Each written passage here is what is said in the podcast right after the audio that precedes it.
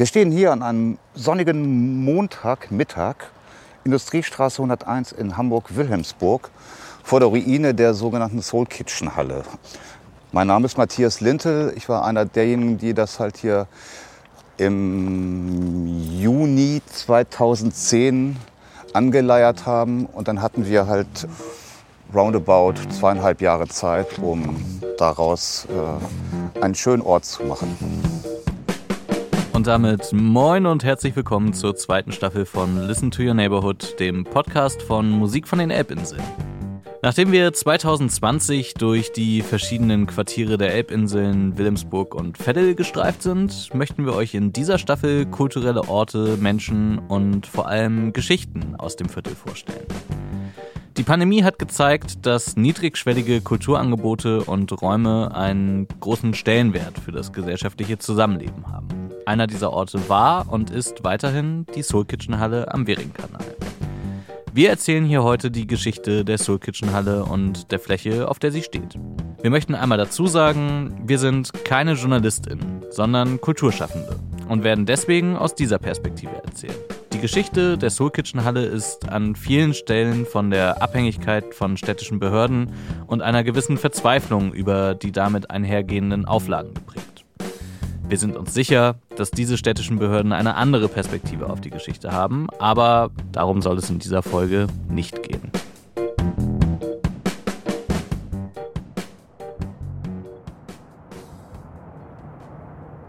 Wir sind in dem alten Arbeiter- und Industrieviertel Wilhelmsburgs, dem Reierstiegviertel.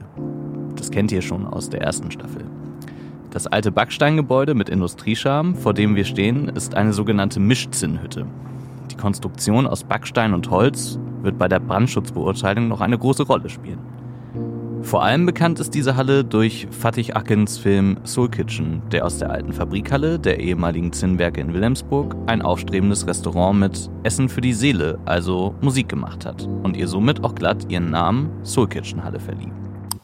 Ich habe ein Restaurant. Wo bist du denn? Äh, Wilhelmsburg. Wilhelmsburg. Alles klar. Wie heißt der Laden? Soul Kitchen. So was? Soul Kitchen wegen Soulmusik und so, weißt du? Hört ihr doch mal auf zu quatschen, ich bin müde. Der Film wurde 2008, 2009 gedreht und war sehr erfolgreich und erreichte Kultstatus, auch unter den jungen Kreativen, die Wilhelmsburg gerade neu für sich entdecken. Nachdem der Film also abgedreht war, hat sich eine Gruppe um Matthias Lintel, der seit den 2000ern in Hamburg aktiv Kulturorte geprägt und mitentwickelt hat, gebildet, die der maroden Halle neues Leben eingehaucht hat. Matthias Lintel ist Kulturaktivist und hat schon vor der Soul Kitchen Halle viele zuvor ungenutzte Flächen nutzbar gemacht, wie zum Beispiel den Pusthof. Sein Ansatz? Ungenutzte Flächen neu erschließen und gestalten, um Freiräume für Subkulturen zu schaffen, frei vom großen Kommerzialisierungsdruck. Dazu gehören eben auch etliche Rückschläge und eine gewisse Rastlosigkeit. Und nachdem wir halt abgerissen wurden am alten Elbtunnel, das war im Januar, Februar 2010, brauchten wir ganz dringend einen neuen Ort, um unser ganzes Equipment irgendwo unterzustellen. Ähm, in der gleichen Phase hatte Hubert Lakenbrink, einer der Chefplaner von der IBA, mich gebeten, den Film Soul Kitchen von Fadin Akin hier zu zeigen, wo das ist ja quasi halt eine lebendige Filmkulisse. Aber das war der Gruppe zu wenig und sie wollte das Gelände und ihr Potenzial längerfristig nutzen. Denn das erste Konzert war schon geplant, nämlich das Natural High Orchester im Juni 2010 am 18. Das war das Eröffnungskonzert für 48 Stunden, beim ersten Mal 48 Stunden. Und das war einfach ganz hübsch irgendwo so. Ne? Äh, am Mittwoch Schlüssel bekommen, mit Carsten und seiner Crew von Elbdeich 23 hier alles lustig aufgebaut. Das erste, was stand, war der Fernseher. Es war, glaube ich, die Zeit von irgendeiner Fußball-WM oder EM, keine Ahnung. Jedenfalls lungerten wir hier erstmal rum und haben halt Fußball geguckt und dann halt irgendwie schnell aufgebaut. Weil wir wussten ja, um 20 Uhr gehen die Türen auf, 20, 21 Uhr. Und das war ganz schön. Irgendwie so, äh, plötzlich füllte sich der Raum mit 300 Leuten, die tanzten. Und das zeigte einfach äh, zwei Sachen. Einmal, solche Orte sind in, in Hamburg oder in Wilhelmsburg, bedienen eine Nachfrage. Und zweitens, durch den Film, durch die Publicity, wollten die Leute halt auch einfach mal selber da tanzen, äh, wo sie im Film gesehen haben, dass da so wilde Partys waren. Hier wird deutlich, Wilhelmsburg braucht kulturelle Orte. Orte, die die Menschen, die hier leben, dazu einladen, sich kulturell auszuleben und auszuprobieren. Einfach mal zu feiern und sich von den Härten des Alltags zu erholen. Zeitsprung. Es ist Frühjahr 2022. Die Soul Kitchen Halle selbst ist seit neun Jahren behördlich geschlossen und verplombt. Das riesige Gelände und die Halle herum steht leer. Unkraut wuchert. LKWs und Lieferverkehr zu den umliegenden Industriebetrieben donnern vorbei. Das ganze Gelände ist dürftig von einem Bauzaun lückenhaft eingezäunt. Nach zwei Jahren ist die Pandemie noch immer nicht wirklich vorbei. Und dennoch dürstet es die Menschen nach Austausch und nach Raum, den es zu gestalten und zu nutzen gilt. Das weiß auch die Gruppe, die seit einiger Zeit auf der Brache der Soul Kitchen Halle einen Rahmen schafft, bei Musik und Getränk am Feuer zusammenzukommen. Ja, wir sind, ich möchte sagen, eigentlich recht zentral in Wilhelmsburg auf dem Gelände der Soul Kitchen. Also die Soul Kitchen Fläche. Es ist eine Brache in der Industriestraße nahe der Honigfabrik direkt am Kanal. Eine für Wilhelmsburg sehr große Fläche, leerstehend. Vielleicht ähm, eine der letzten, wo Leute machen können, was sie wollen. Eine große freie Fläche. Hier können Leute scheinbar noch machen, was sie wollen und sich außerhalb von Regularien frei entfalten. Was sich nach einer gelebten Utopie anhört, wirkt am Abend des Zusammenkommens wie die herrliche Realität. Prasselndes Feuer, ploppende Kronkorken und Musik. Nach zwei Jahren Pandemie kommen Leute draußen zusammen und nutzen die Flächen, die ihnen nun mal zur Verfügung stehen.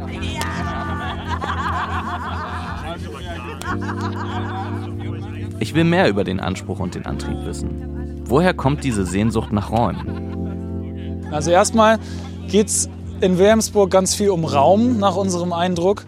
Ähm, wir sind so ein Zusammenschluss von verschiedenen Leuten, die hier regelmäßig versucht, die Fläche zu bespielen und haben eigentlich als Ziel, dass diese leerstehende Brache nicht wie einst durch die Stadt angekündigt ähm, irgendwie sowas wie ein Biertempel oder ein LKW-Parkplatz wird, sondern wir wünschen uns, dass diese Brache auch offiziell so genutzt werden kann, wie sie schon genutzt wird. Ähm, bis jetzt ist es so, dass die Fläche zugänglich ist, also der Zaun ist offen, es gibt Zugänge. Hier finden ähm, Plenars, hier finden kleine Veranstaltungen, Konzerte, ähm, Kinderspielplätze und so weiter statt. Aber es ist natürlich immer noch ähm, eine unklare Lage und auch nicht so zugänglich für alle im Viertel, wie es zugänglich sein sollte. Und unser Anspruch ist eigentlich, dass verschiedene Gruppierungen, ähm, verschiedene Subkulturen, verschiedene Uhrzeiten bespielt werden und das hier bespielen können. Und ja, letztendlich das, was in Wilhelmsburg immer knapper wird, nämlich Raum hier zur Verfügung steht und für alle da ist. Raum für alle und eine breite programmatische Gestaltung verbinden die Soul Kitchen Halle auch historisch. Von Anfang an war Matthias und seinen MitstreiterInnen klar, dieser Ort ist besonders. Und da wurde es vom ersten Moment eigentlich klar. Also, das ist so eine lebendige Filmkulisse und wir feiern den Film einfach weiter. Also die nächsten zwei Jahre waren halt teilweise so, so geile Partys, die, die, die stellten wirklich die Dinger, die im Film waren, so meilenweit in den Schatten. War der Fokus im Film noch eher ökonomischer Natur, denn schließlich wurde die Halle dort als Restaurant genutzt, war die reale Nutzung vielseitiger, niedrigschwelliger und vor allem kultureller. Von Zirkusshows. Nun, ihr habt gesehen, was man mit Alkohol noch so alles machen kann. Vielleicht langsam anfangen damit. Da drüben gibt es auch noch Zuckerwatte, Krebs gibt es, wunderbare andere Getränke und auch Alkohol. Es gibt eine kleine Pause und danach geht es weiter.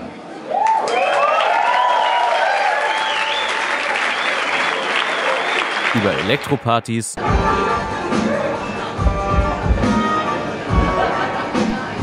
Und Konzerte.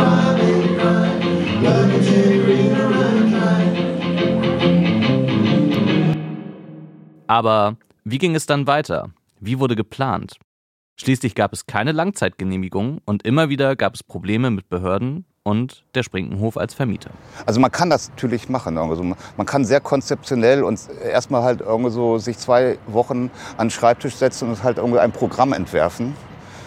Äh, haben wir nicht gemacht, weil es war ja auch relativ kurzfristig dann tatsächlich. Wir haben das einfach so gemacht, äh, nach dem Wochenende haben wir uns, glaube ich, zwei, drei Wochen na, fast einen Monat hier einfach auf die Rampe gesetzt. Das ist auch das ist alles hier Filmkulisse, an der ich hier stehe. Ziemlich vergammelt mittlerweile, aber sollte auch nur einen Filmdreh halten. Dafür ist es aber schon stabil. Und da haben wir einfach gewartet, was äh, rauskommt aus dem Stadtteil an Ideen und wer alles mitmacht, weil wir wussten, wir waren so ein Kernteam von vier Leuten, wir wussten ganz genau, also ohne Unterstützung aus dem Stadtteil wird das eh nichts. Aber da kannte man halt schon viele Leute. Wie gesagt, ich bin seit 2000 hier im Stadtteil. Und äh, es bot sich halt einfach genau denjenigen dann halt ein großartiges Feld für weitere kulturelle Betätigung. Also Franziska vom Sweet Home, irgendwo. Wir haben hier tolle Sweet Home Partys gefeiert. Da, wo jetzt Black Ferry in der Fährstraße ist, war ja ein Café mit Live-Musik. Oder Mona und Jensi haben halt ihr, ihre DJ-Sets hier geprobt nachmittags, um danach dann halt in der Tonne, jetzt Toto, dann halt irgendwo aufzutreten oder dergleichen. Also es, es war immer geprägt, dieser Ort von, naja, das ist eine Hülle, einigermaßen trocken. Es gibt Strom, da steht ein Kühlschrank, äh, make your day.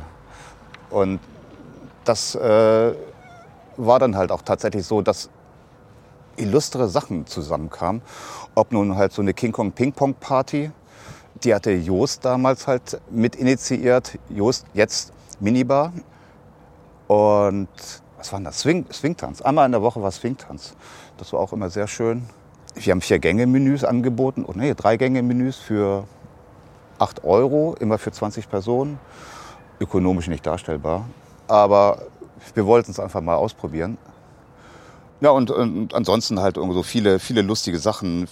Äh, beispielsweise die Mobilisierung zu einer Anti-Castor-Demo. Das war halt im, im Oktober 2010. Und ein guter Freund hat damals bei Greenpeace äh, in der Logistik gearbeitet und hat uns dann halt hier auf dem Tieflader halt erstmal einen Castor hingestellt und ziemlich geile Bands besorgt. Und wir haben dann halt einfach mal für die, äh, für die, für die Demo mobilisiert. Kurzwelle kam Dead Country Cool Boys, Hula Punk. Ach, das war alles so wunderschön. Danach kam gleich äh, ein, ein, Vortrag, paar Tage später, von Matthias Schuster, ein alter Recke der elektronischen Musik in, in, in Hamburg, der auf, die, auf der Bühne dann seine, einen Teil seiner analogen Synthesizer aufgebaut hat und erstmal einen langen Vortrag gehalten hat über die Entstehungsgeschichte von elektronischer Musik und was ist das überhaupt und dies und jenes. Die Soul Kitchen Halle funktionierte damals also als gelebte Partizipation. Ein Ort, der dazu einlud, die eigenen kulturellen Ideen unkompliziert zu realisieren. Kultur aus dem Stadtteil für den Stadtteil. Dieses Konzept ist auch für die Gruppe auf der Brache entscheidend. Ich finde, dass gerade die Pandemie gezeigt hat, dass ähm, Raum auf jeden Fall eines der größten Themen ist, vor allem in Vierteln wie Wilhelmsburg. Es ist halt, also Umverteilung findet ja schon lange in der Gesellschaft statt. In der Regel von unten nach oben. Und wer Raum braucht und Geld hat, kann sich Raum kaufen, dann Gartenfeste feiern, große Zimmer bespielen oder aufs Land fahren, Kleingärten, ähm, Waldgrundstücke und so weiter. Wer keinen Raum hat, sitzt halt mit fünf, sechs Leuten während einer Pandemie im Homeschooling und Homeoffice zu Hause. Und die einzigen Orte, die dann irgendwie bleiben, sind Parks, öffentliche Flächen und so weiter. Und die werden auf jeden Fall knapp. Darum, wenn, wenn man solche Entwicklungen sich jetzt angeguckt hat in der letzten Zeit, ist es, glaube ich, notwendig, dass es hier nicht darum geht, einfach nur eine Fläche ein bisschen mit Party zu bespielen, sondern da immer gleich auch zu fordern, ähm, dass Raum genauso wie Verteilung von Reichtum oder Wohlstand Verteilung von Raum eines der wesentlichen Themen ist und eben nicht nur den Wohnraum betrifft und die Mieten, sondern auch den öffentlich zugänglichen Raum. Wo habe ich Platz zum Spielen? Wo habe ich Platz, mich zu treffen oder zu grillen? Aber den Raum wollen wir uns eben nicht alleine nehmen, sondern der gehört dem, Viertel. Und genauso läuft es hier heute auch. Wir haben jetzt neben unserer Veranstaltung hier Nachbarn, die haben heute hier gegrillt. Äh, es gab einen Austausch von Grillgut und ähm, Feuerholz. Ähm, also es ist so viel Platz, dass Sachen wunderbar nebeneinander oder miteinander funktionieren können. Es ist groß genug. Hinter der Nutzung von öffentlichem Raum steht also immer auch eine politische Forderung, eben diesen ungenutzten Raum nutzbar zu machen und zur Verfügung zu stellen. Und zwar in erster Linie denjenigen, die ihn brauchen, weil sie sich eigenen großen Raum nicht leisten können. Dass das in einer zunehmend ökonomischen Welt schwierig ist, wusste auch Matthias. Es ist äh, nie so ganz einfach. Mehr oder weniger quasi komplett ohne Geld und ohne äh, große politische Lobby ein, einen Ort mittlerweile zu claimen. Und so lief dann halt so die Zeit so ins Land. 2010, ständig wollten sie uns zumachen. Lustig farbige Zettel an der Tür, alles untersagt. Und dann mussten wir innen drinne wieder räumen. Äh, wer jemals einen Club aufmachen möchte, Brandlasten, Brandlasten und Brandabschnitte. A und O. ja, äh, haben wir dann auch immer halt alles nachgekommen und äh, mit eigenen Finanzen dann halt versucht, irgendeine Art von Betriebssicherheit irgendwie so nach, dem, nach den Vorschriften herzustellen. Das wurde dann auch uns immer attestiert. Wir hatten zum Schluss, glaube ich, Entfluchtungsbreiten von äh, 7,20 Meter. Also wir hätten gerne gezeigt, dass wir innerhalb von 90 Sekunden äh, 200 Leute evakuieren können.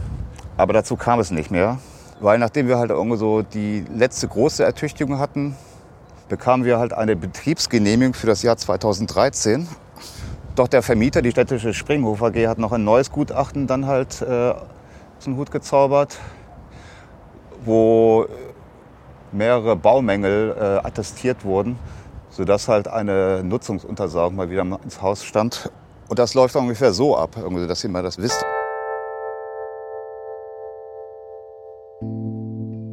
Man trifft sich am Freitagvormittag mit dem Vorstand von der Springhof AG, da in der Stadt im, im Büro, und erörtert die Situation. Äh, wir hatten halt auch unseren Anwalt dabei, irgendwie damit das halt auch, damit wir auch ein bisschen Beratung da hatten. Und gingen dann halt so aus dem Gespräch raus und im Auto haben wir bereits rumtelefoniert, irgendwie äh, dass die PA, die eigentlich äh, für den Tag ausgeliehen war, noch einen Tag länger woanders bleibt, in den Zinnwerken, da war Party. Und wir uns eigentlich darauf einstellen, geräumt zu werden. Ja, zwei Stunden später kam der Trupp dann an, die Handwerker, mit dem Vorstand, dem kompletten Vorstand von der Springhof AG. Und äh, ja, wir hatten dann halt, glaube zwei Stunden Zeit, die Halle zu räumen. Bauzäune wurden in der Zwischenzeit rumgestellt, zugeschweißt, die Bauzäune, die Türen zugeschweißt. Und nach zwei Stunden waren wir draußen. Ja, ratzfatz.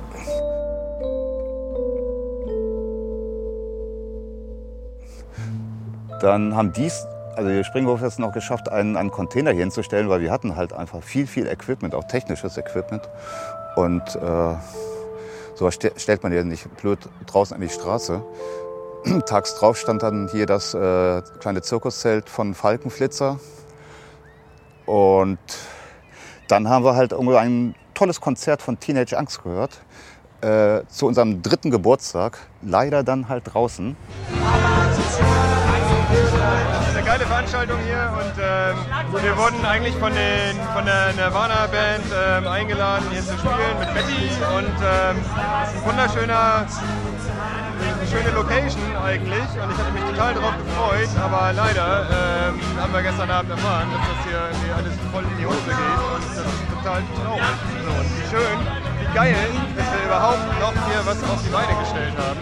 Weil das ein legendärer Ort ist in Hamburg äh, oder zu den klassischen äh, Clubs gehört.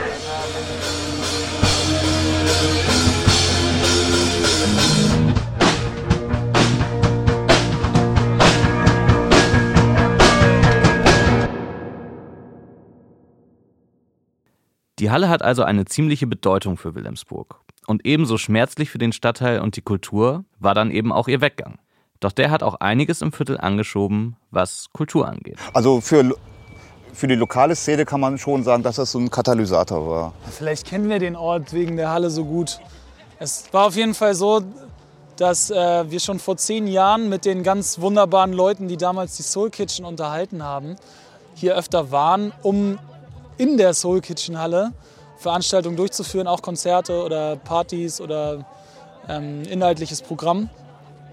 Und daher kannten wir diesen diesen Raum und die Fläche natürlich schon.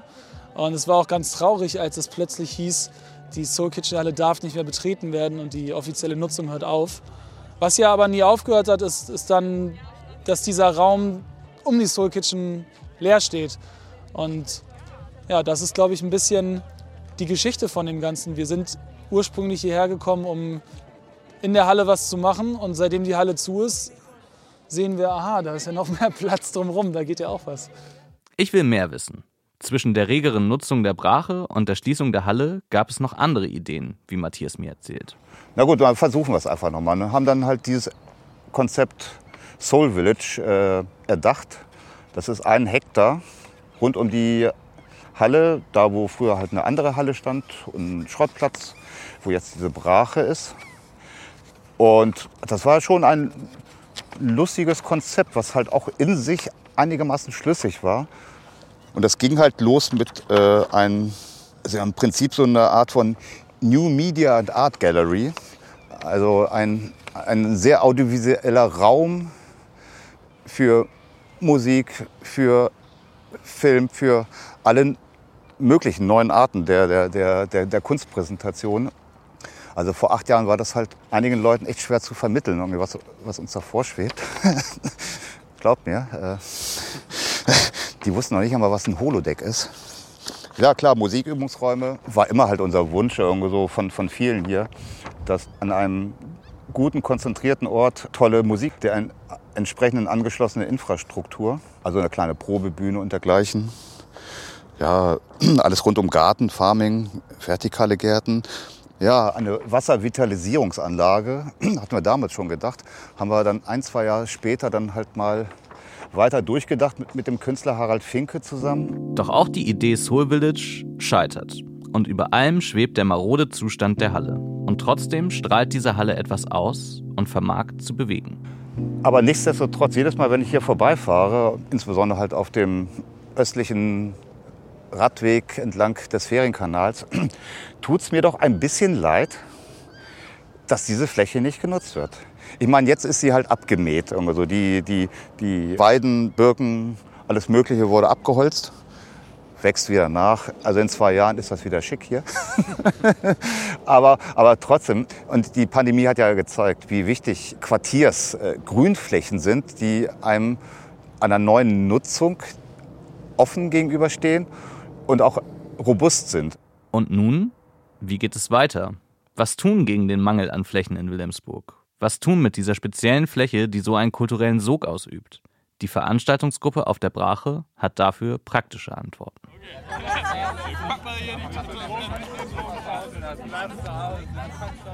Unsere Veranstaltung hier heute, wir sammeln ähm, Spendengelder, die wir in den Verteidigungskampf in die Ukraine senden wollen, beziehungsweise für die Unterstützung von Geflüchteten, die jetzt durch den, durch den Angriffskrieg fliehen müssen. Und ähm, ist eine Veranstaltung mit bisschen was zu essen, bisschen Feuer, bisschen Bar und bisschen Musik. Wir haben zwei wunderbare Rapperinnen hier, die kleines Live-Konzert machen werden. Danach wird aufgelegt. So war es eigentlich die letzten Male auch. Wir versuchen immer so ein bisschen ähm, Live-Musik reinzubringen. Gab auch schon mal Kino. Ähm, irgendwie ist spontan eine Essenscrew mit aufgetaucht, die jetzt hier zwei Kontaktgrills an den Start gebracht hat und ähm, zerlaufenden Käse im Gemüsebrot präsentiert. An der Bar ähm, sind gegen Spende Getränke verschiedener Couleur zu sehen. Also das Programm ist sehr vielfältig. Und auch Matthias sieht die Notwendigkeit nach Raum, der auch zum Feiern genutzt werden kann. Und das Potenzial der Fläche. Ich, äh, ich, ich bringe ich bring die Fläche nochmal ein. Es wird ja gerade halt wieder nochmal geguckt, äh, in diesem Jahr halt neue Flächen für Outdoor-Aktivitäten jeglicher Art freizugeben. Und ich finde, das ist immer noch so eine Fläche, die man auf dem Zettel haben sollte. Man, man kriegt sie, glaube ich, halt irgendwie so relativ einfach sicher hergerichtet. Und äh, auch äh, schön dekoriert. Und schön dekoriert. Ja. Und wo geht denn das sonst? Dass du irgendwie sagen kannst, lass mal schnell dazu was machen. Welchen Raum willst du denn dann nehmen, außer den öffentlichen Raum und außer sowas wie eine leerstehende Fläche? Ja, Wo geht das sonst? Diese Frage wird sich auch durch die nächsten Folgen ziehen. Denn leider ist auch die Brache mittlerweile gänzlich abgesperrt. Und mit dem Tour-Tour hat Wilhelmsburgs einziger Club geschlossen. Und damit sind wieder mal Orte zur kulturellen Nutzung in Wilhelmsburg verloren gegangen. Dieser Thematik widmet sich auch eine neu gegründete Gruppe, das Elbinsel Kulturlabor, das sich gemeinsam mit der Frage beschäftigt, wie die Zukunft von Clubkultur auf den Elbinseln aussehen kann. In den Shownotes findet ihr Infos zu aktuellen Treffen, falls ihr Lust habt, euch zu beteiligen. Aber die Geschichte rund um die Soul Kitchen Halle und ihr großes Gelände geht weiter. Die konstante Nutzung und Ideenfindung rund um das Gelände zeigt, dass dies sicher nicht das letzte Kapitel der Geschichte ist. Klar ist, solange Menschen kulturell zusammenkommen, werden sie sich immer die Räume nutzbar machen, die ihnen zur Verfügung stehen. Die Gespräche aus dieser Folge haben etwas in Gang gesetzt. Und das Thema der Räume und für wen sie da sind, wie man sie kulturell nutzen kann, hat uns gepackt. In den kommenden Folgen werden wir das Thema Räume aus unterschiedlichen Perspektiven beleuchten und mit verschiedensten GesprächspartnerInnen über ihre kulturellen Ambitionen, die Räume, die sie geschaffen haben und auch die, die sie benötigen, sprechen. Schaltet also ein für unsere nächste Episode am nächsten Dienstag. Listen to Your Neighborhood ist ein Podcast des Netzwerks Musik von den Elbinseln des Bürgerhaus Wilhelmsburg. Zu hören in dieser Folge waren Matthias Lintel und Lionel Tom sowie Ausschnitte aus dem Film Soul Kitchen von Fatih Akin und privatem Archivmaterial von Matthias Lintel von Veranstaltungen der Original Soul Kitchen aus den Jahren 2012 und 2013. Checkt unbedingt einmal die Shownotes. Hier findet ihr alle Infos zu genannten Dingen, Links und Kontaktdaten, die es so braucht. Das Team hinter dem Podcast. Redaktion, Autor und Host Bene Schöppel. Ebenfalls Autorin und Redaktion, aber auch Grafik Sarah Gorf-Roloff, aka Studio Ranoke. Sounddesign, Musik und Postproduktion Kai Sieverding von Audiofühl. Dieser Podcast wurde gefördert von Kulturgemeinschaften, einem gemeinsamen Förderprogramm für digitale Contentproduktion in Kultureinrichtungen der Beauftragten der Bundesregierung für Kultur und Medien und der Kulturstiftung der Länder.